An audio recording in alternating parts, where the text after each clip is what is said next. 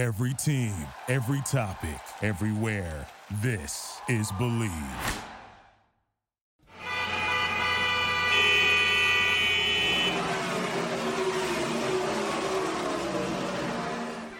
This is Garage LA, Garage Latino. We don't talk about football here. We don't talk about golf. No. We are two Latino gearheads, David. and Ricardo, that are lucky to test the latest cars for you. So you can make a better decision when you are ready to buy. But there is more. Since we are Latinos and we have more than 50 years doing this, we have our own opinions and don't have pelos en la lengua to be nice for the sake of it. News, opinions, and our verdict, Latino styles on things on wheels y al que no le guste que se chingue. Garage Latino on Bleav Network starts now.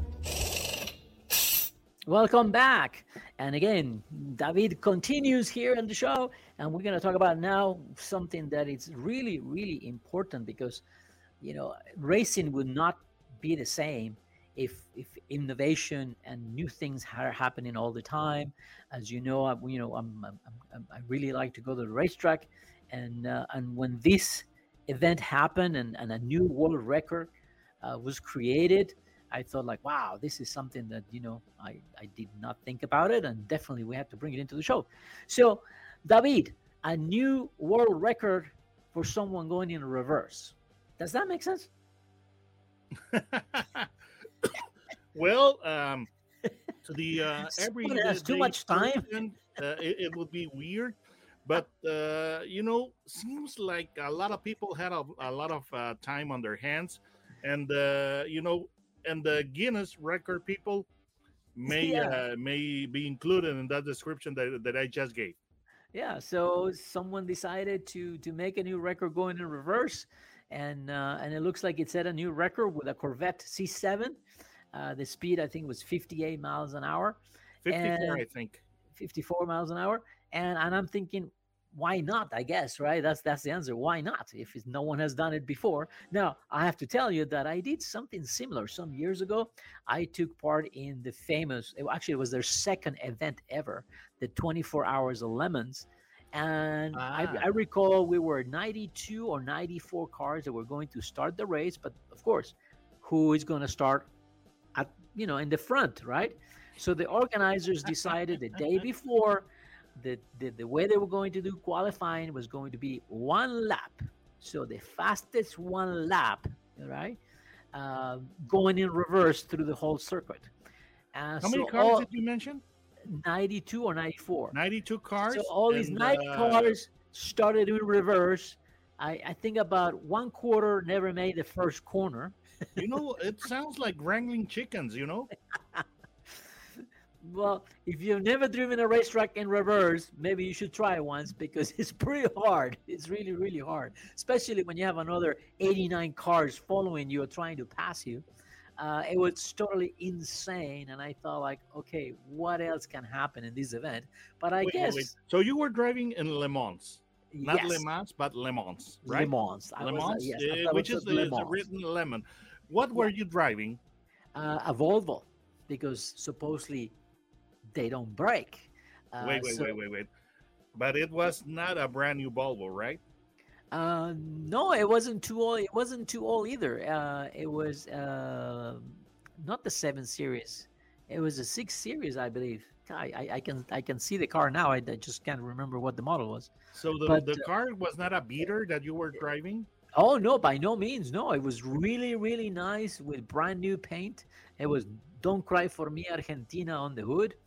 You know. You know Uh, what? You you you you're. You, uh, it pains it pains me to say this, but you're crazy. I mean, because most of the people, uh, and uh, you know, to be part of the Le Mans race, you have to be driving a lemon, a beater. You know, uh, well, it, yes. it has to be a low value car. You know, Uh, I, I learned that Pinto. lesson. I learned that lesson uh, the first time. I mean, I did not. I don't remember who started the race. We were four people driving it, but when when it was my stint to get behind the wheel, uh, I get You in know, the truck. I, I just start- said a Pinto, but a Pinto would be a horrible idea to be driving a Pinto backwards because they were pr- prone to exploding when uh, when- when uh, with the gas when being hit uh, from from the rear. So let's say uh, you should you could have been driving a Pacer or a Chevy Vega. That would be that would be a, a, a, a beater. But I have to give credit to Volvo. I have to say because someone smacked me so hard in a corner. I mean, they tried to pass where there was not just no room. This person just drove right into me at 70 miles an hour, and the impact was so big. It took my hands off the steering wheel, and I thought, well, that's it. I mean, I'm, I'm the car is broken, but somehow it kept on driving. I was really, really amazed. And then I, I somebody else hit me from the back, uh, at another point, and again, I thought like, oh my god, the, this car, you know, the whole suspension is gone, and no, the car kept on going. So, a lot of credit to Volvo. I, I, I so that was the first time. The second time that you that you did it, uh, were you driving a beater, or you were you went you moved upscale? No, no. You know what? I only did it once. Certain things you only because if you know, I, I kind of like like my life, so I thought you know, I tried to suicide a couple of times, you know, with different cars. You know, let's go to the next one. You know, they, well, you know, I already tried that. It was a lot of fun. Uh, I have to tell you that that event will never happen again. And the way they do it now, this Le Mans, uh, it's very different than when I did it. This was again their second event. Uh, so basically, you're saying that uh, liability lawyers have uh, somehow advanced in in, in, in this uh, in this time since you uh, ran that yes uh, yes yes yes yes and and oh, especially on, when you, know, uh, you, you cannot be serious i mean lawyers lawyers in, in in america getting a snarkier uh, i don't think that's think right that's right so anyway so it was interesting but still someone making a world record going in reverse i guess now we're going to have more people trying to break that record and since we already have the street takeovers, right, that's happening all across the United States, I don't know if it's happening in Mexico yet, but here it's becoming a very big issue. And we're already having fatalities, and I just don't understand. But again, I don't understand anything anymore about what's going on in the world. Uh, these uh, street takeovers are, are, are getting to be very dangerous. And now, you know, we're going to have someone trying to break the record in reverse. And I'm sure they're going to make a YouTube or a TikTok video and, yeah, and the, the good thing be... about this this uh, Tennessee guy is that he does it on on a on a he did it did it on a in a, on a right. close track. I think uh, uh, was it uh, wasn't it at the Corvette factory uh, in I, Bowling sorry, Green, Kentucky? I, I, I, I, I should know, but I don't recall. But it was, it a, was a close track. But I, but there are a lot of things that I don't want to recall anymore. Something else that I just I learned about it. I'm going to ask you what do you think, and I want to put it out of my mind because I just don't understand when we're talking about German engineering and we talk about German sports cars, we think, wow, this is the epitome of engineering. You know, uh, Porsche has been making race cars forever. The 911 is something very special for the connoisseurs, and it, it always comes down to the way it was made, right? Yes, and, but there was something that was missing in that car and yes. Porsche somehow found it. Yes, yes, there was something missing. It was, and I think there was everybody was like, why? I guess the demand was so big that they had to go ahead and put a couple of engineers to make this new product, an accessory that it really elevates the performance of a of a supercar. Oh yes, and and you know, and and I just maybe you can describe it because it's hard for me to even pronounce to even say what this is. okay, so uh, it it is it is going to sound so so inappropriate, but Porsche now is suffering as an original uh, accessory, a camper or a tent that you can put, put atop your 911. How's that? So, you know, that was the the the, the 911 was missing all along, and Porsche now offers uh, offers it. So it's it's pretty amazing. I mean, imagine imagine sleeping on top of your 911. Right. Yeah. know, especially where where are you going to park in, in the parking lot? The car has about three inches, maybe four inches of ground clearance. so you can you cannot even make it over through some curbs or getting into but a parking lot. You already can. Everybody was going off road and camping and you know doing uh, off road uh, stuff or on the on the 911 so this this is a, this is a really obvious choice and uh, you know uh, why you are so baffled i mean uh, germany had Braun you know this uh, this uh, maker of very sleek uh, appliances and also they have Westfalia, you know doing like i don't know stoves and refrigerators so this is this, this was to be expected i guess not from my book Yes, I have never imagined. Well, well, well, but Ricardo, Ricardo, I think to do uh, this. you're hyperventilating. So Yeah. you know, breathe slowly, count to three, and let me tell you, my friend Ricardo is kind of exaggerating because it's not it's not such a crazy idea, especially if you if you got uh, 57 uh, 50 5700 uh, bucks laying around and perhaps in the dashboard uh, or on the on the ashtray uh, of your 911 or maybe even in, in your living uh, living room uh, sofa you know? So it's uh, the, the price is five thousand seven hundred dollars so it's not like like it's a crazy idea. And it's No. only going to add 124 pounds to the the weight of your vehicle. And when you uh when you are not using it and you want to uh carry it uh you know take it with you you can take it with you definitely. It only adds 124 pounds of weight to your 911 which if you're driving one of the of those 911s that have a lot of uh, carbon fiber components to reduce weight it, th- this you know adding 124 pounds to your 911 is going to be so very logical Yes, yes, I think so. I think so. Something else that is very logical in this world is Hertz. We know that last year placed an order for a hundred thousand Tesla's EVs. Not only that, but now it's like sixty or seventy thousand Polestars, right? yes And I raised the question before. That sounds great, but how about the infrastructure to power up all these cars? They're gonna come. The, all of the cars are gonna be arriving, you know, with dead batteries. Uh, some of these cars are going to be towed, I'm sure, because people are not going to be able to charge them the way they think. And now General Motors uh, makes this new partnership, and they're going to be delivering another 175,000 EVs to Hertz. How about if there is a recall or something? How Hertz is going to be generating income? Yeah, that's a that's a problem, and um, you know, uh, you were wondering about uh, users uh, getting uh, stranded because uh, cars have no battery.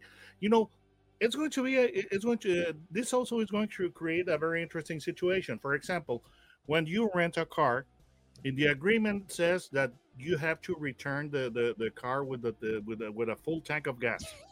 if you don't do that, they're going to charge the uh, the you know the uh, the price uh, to refill the tank, and it's not it's going to be uh, you know the the price per gallon is much higher than of course, it, it would yeah. cost you uh, you know uh, on the on the street.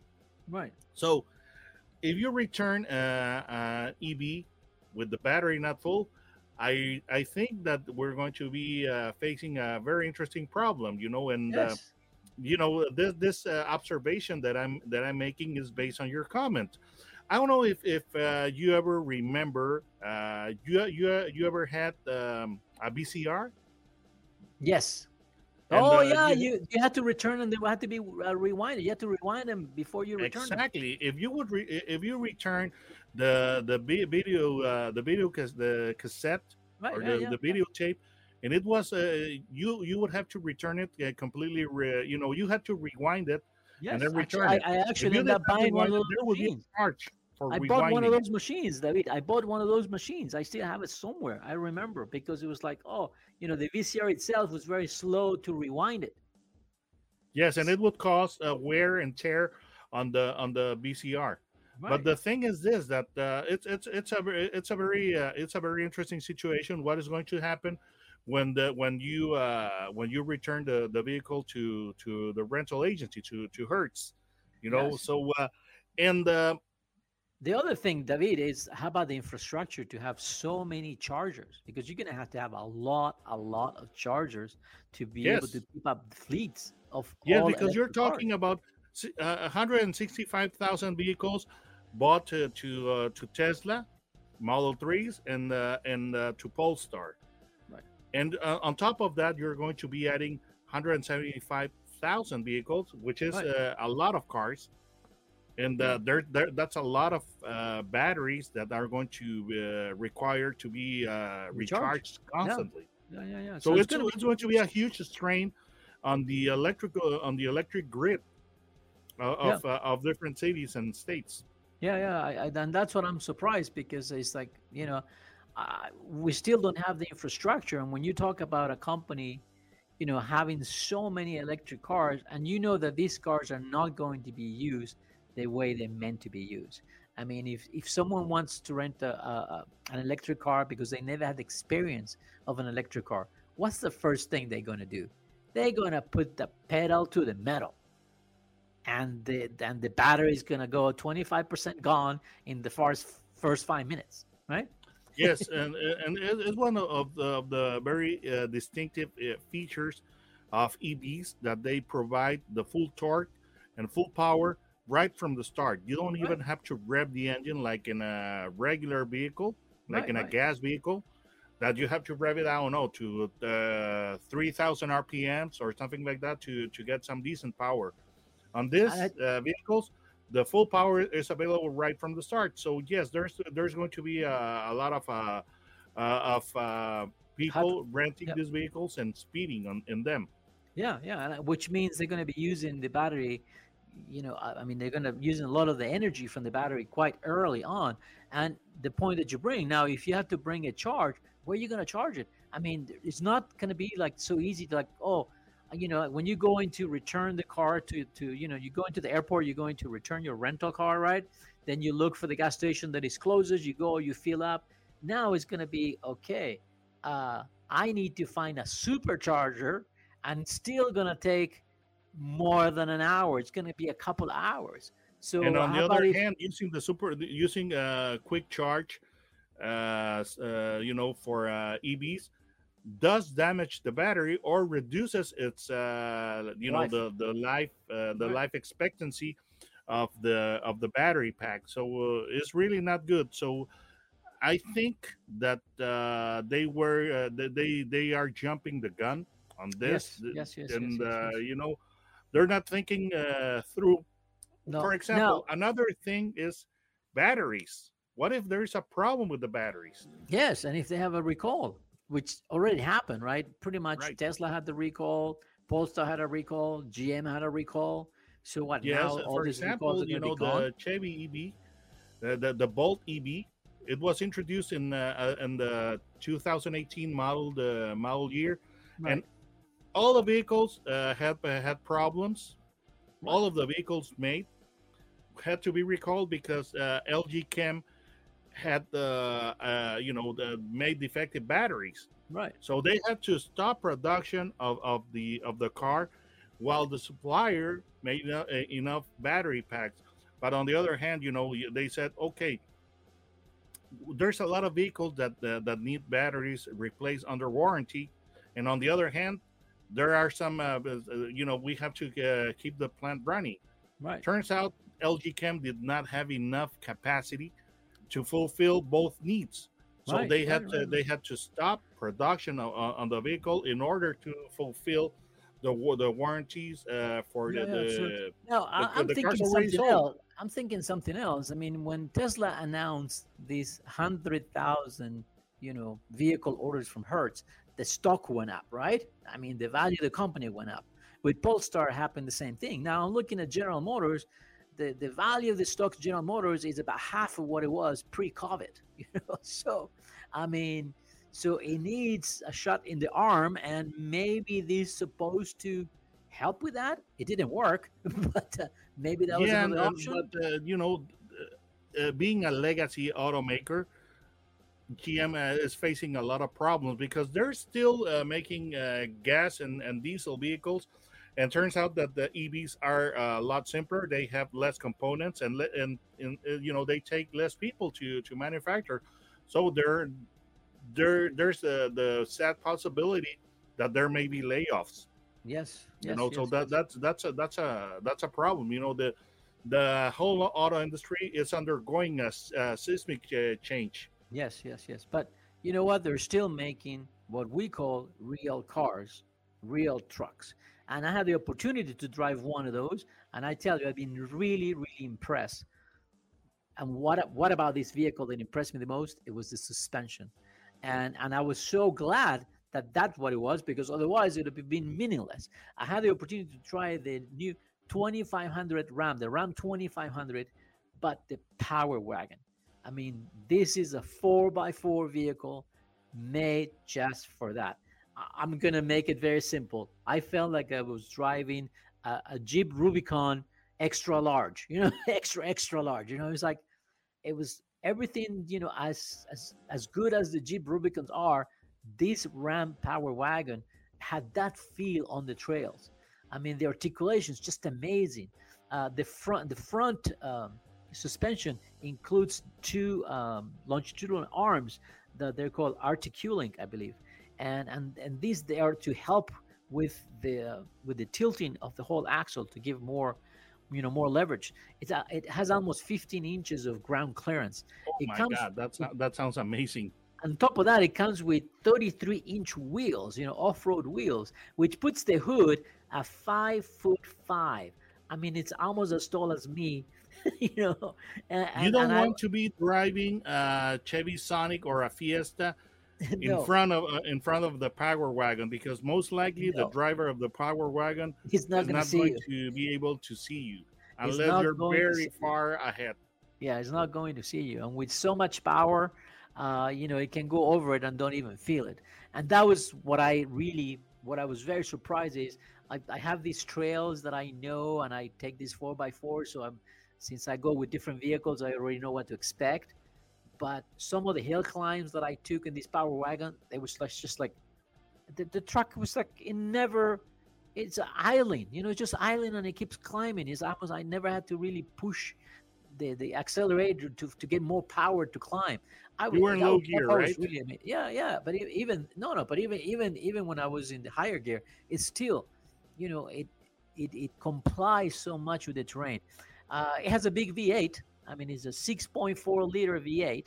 Wow, uh, you that's know, larger 400 than the, than the regular uh, than, than the regular uh, 1500 Ram. That That's right. it's got the 5.7. This is Right, a, a 6.4. This Wow. is a 6.4, 410 horsepower, but 400 and almost 30, 430 uh, foot pound of torque, which is a lot. Uh, this truck can also tow. I mean, you're talking about pulling 10,590 pounds. Uh, that's very commendable, and and it's it's uh, it feels it feels like it's unstoppable, and also the look. It has such a stance, and the color combinations. Uh, you know, it, it has such a such a look that people just stare at it. You know, I mean, here, you know, I take it to the desert. I, I took it to the desert, and then people were like, "Hey, giving me the thumbs up and going like, hey, that is a four by four. Man, th- this is not a Raptor. The Raptor is really, really good, but to go fast, you know, on the sand. It's a uh, desert runner, It's a desert runner. This power and this wagon, is a rock climber. it's a rock crawler. That's what they call it. Yeah, it was very, very nice. Very different than the 1500 Bighorn, which is the 4x4 version of the Ram 1500, which I also like very much because it had the uh, uh, air suspension that would just you just press the button and the truck goes up almost up or down, uh, almost two inches, and that okay, suspension I was think also it, it would be nice. good to explain that the, the you know what a 2500 and a 5500 uh, 1500 is. You know, so so Yes. so people uh, can be The, reminded. 20, the 2500 is the heavy duty version, which comes always with a bigger motor and it's with a reinforced chassis. So there is more payload, payload and also more towing. Also, all the items are heavy duty, meaning it has an alternator that's going to last longer. Uh, same thing with the water pump. And a lot of the components are made to be abused. This comes from the commercial side of the vehicles, you know. So we know the commercial vehicles, these heavy duty machines are going to be putting a lot of miles because they're going to be used for work. And when you're working with a truck, believe me, most of the people don't take care of the truck. I mean, rain or shine, the, the truck must perform. So the Power Wagon is built under that frame, under that basis of the heavy duty, and they add in all the luxury of the 1500 series. And Simply said, th- th- this uh, the, the heavy duty vehicle uh, or the 2500 is designed, uh, you know, with the basic purpose of being able to tow a higher weight and to Yes. carry a higher payload. That that you know, to, that, that that but being able to do that take uh, you know takes a lot of uh, requirements and you know like you said the, the engine transmission uh, you know the axles the suspension all of that yeah, yeah, so the- the the 1500 is uh, so Ricardo explained what the 2500 is. It's the heavy duty, and the 1500 It's a smaller uh, a smaller truck. It's still it's a full size uh, truck, but you know it's meant to carry not as much weight and and uh, not to uh, tow as much weight. So uh, you, can still tow. You can still tow. You can, you can still tow five six thousand pounds with a fifteen hundred. Yes, so. but not uh, not ten thousand like in the heavy right, duty, right? Right, right, right, right. But so everything reflects it, and uh, so uh, that that that is a, that is a, the difference. So uh, I'm going to let my friend Ricardo carry on.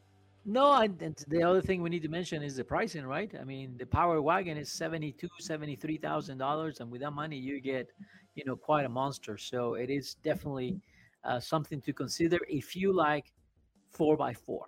I mean, because this is not a vehicle.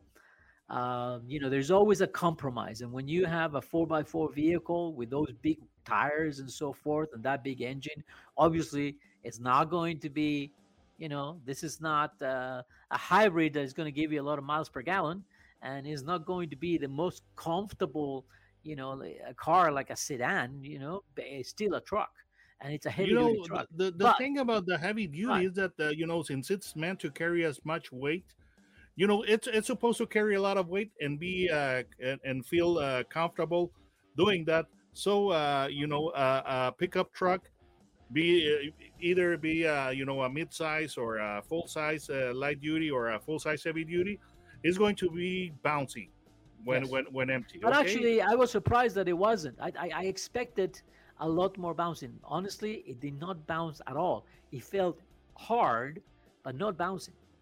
Yeah, the the thing is, and the, you know this will take you take us to one of the innovations that that Ram has uh, Ram truck uh, has, and, and you know, in the light duty and the heavy duty trucks, and it's a rear suspension, and the rear suspension is pretty is pretty nice because for years, for more than a century, you know, the uh, rear suspension of uh, pickups has been a leaf spring, which is basically a sheet, uh, several sheets of uh, of uh, of metal that are uh, attached to a vehicle by the by the by the by its extremes, and you hang the uh, the axle right in the middle. Right. It's a it's a it's a very reliable uh, setup for suspension, and you know, it's it's been it's been using it's been used in coaches, you know, like the pioneers had. All right. You know, right. so uh, so that that that's the traditional suspension. So, but the problem is that it's very bouncy. Okay, it's very tough, but but very bouncy. I, I, but I, did, I, did, not feel the bouncing. I have to tell you, I did not. Yes, but because the rear suspension on, on the on the ramp, it has control arms, yeah, not yeah. leaf it was, springs. It was, it was, that I, is I, one I of the say, unique. I was I was surprised how nice the ride was, looking at the big tires and the suspension setup. That was very very nice. Again, seventy two thousand dollars buys you a lot of truck. Uh, if you're into off road, you know here's another option, but this is for someone that and really wants to, to carry a big tra- uh, tow a big trailer. Yes. Now yes, the Bighorn was very comfortable as well yeah. surprisingly is com- comfortable because it had air suspension. You were mentioning, yes. right? Yeah, yeah, yeah. That, and that's that was uh, the, the my surprise. That suspension really worked well. Uh, the Bighorn comes with a 5.7 engine, so but still has 395 horsepower. So they're pretty close in power, but definitely uh, a little softer, you know, uh, and and and not as as eh, the look itself not as powerful, more delicate. But both trucks very very nice. But this Power Wagon really is very very impressive. David, how how do our friends find you in YouTube? Just type Autos and Gear, no spaces, and it'll take you straight to my channel. I recommend, I highly recommend you to uh, watch uh, David's uh, videos. Uh, there's a lot of information, and before you buy a car, you know it's it's always better to get a second opinion. You can also contact us through Facebook or send an email to garagelatino at gmail.com. And uh, we got some other news for you, so don't go away. Duralube es un tratamiento especial para que el aceite no pierda sus propiedades. Duraloop reduce la sedimentación de las partículas nocivas que dañan al motor Duraloop disminuye la temperatura interna del motor y la fricción de los metales. Duraloop, para que el motor dure más.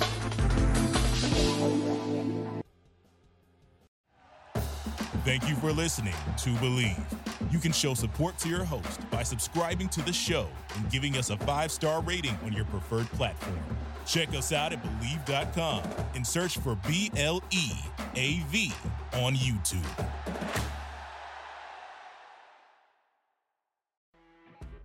You know, when you're listening to a true crime story that has an unbelievable plot twist that makes you stop in your tracks? That's what our podcast, People Are the Worst, brings you with each episode. I'm Rachel. And I'm Rebecca. We're identical twins who love true crime cases that make you say, didn't see that coming, and we hate the people responsible for them. Listen to People Are the Worst now on Apple, Spotify, or wherever you get your podcasts.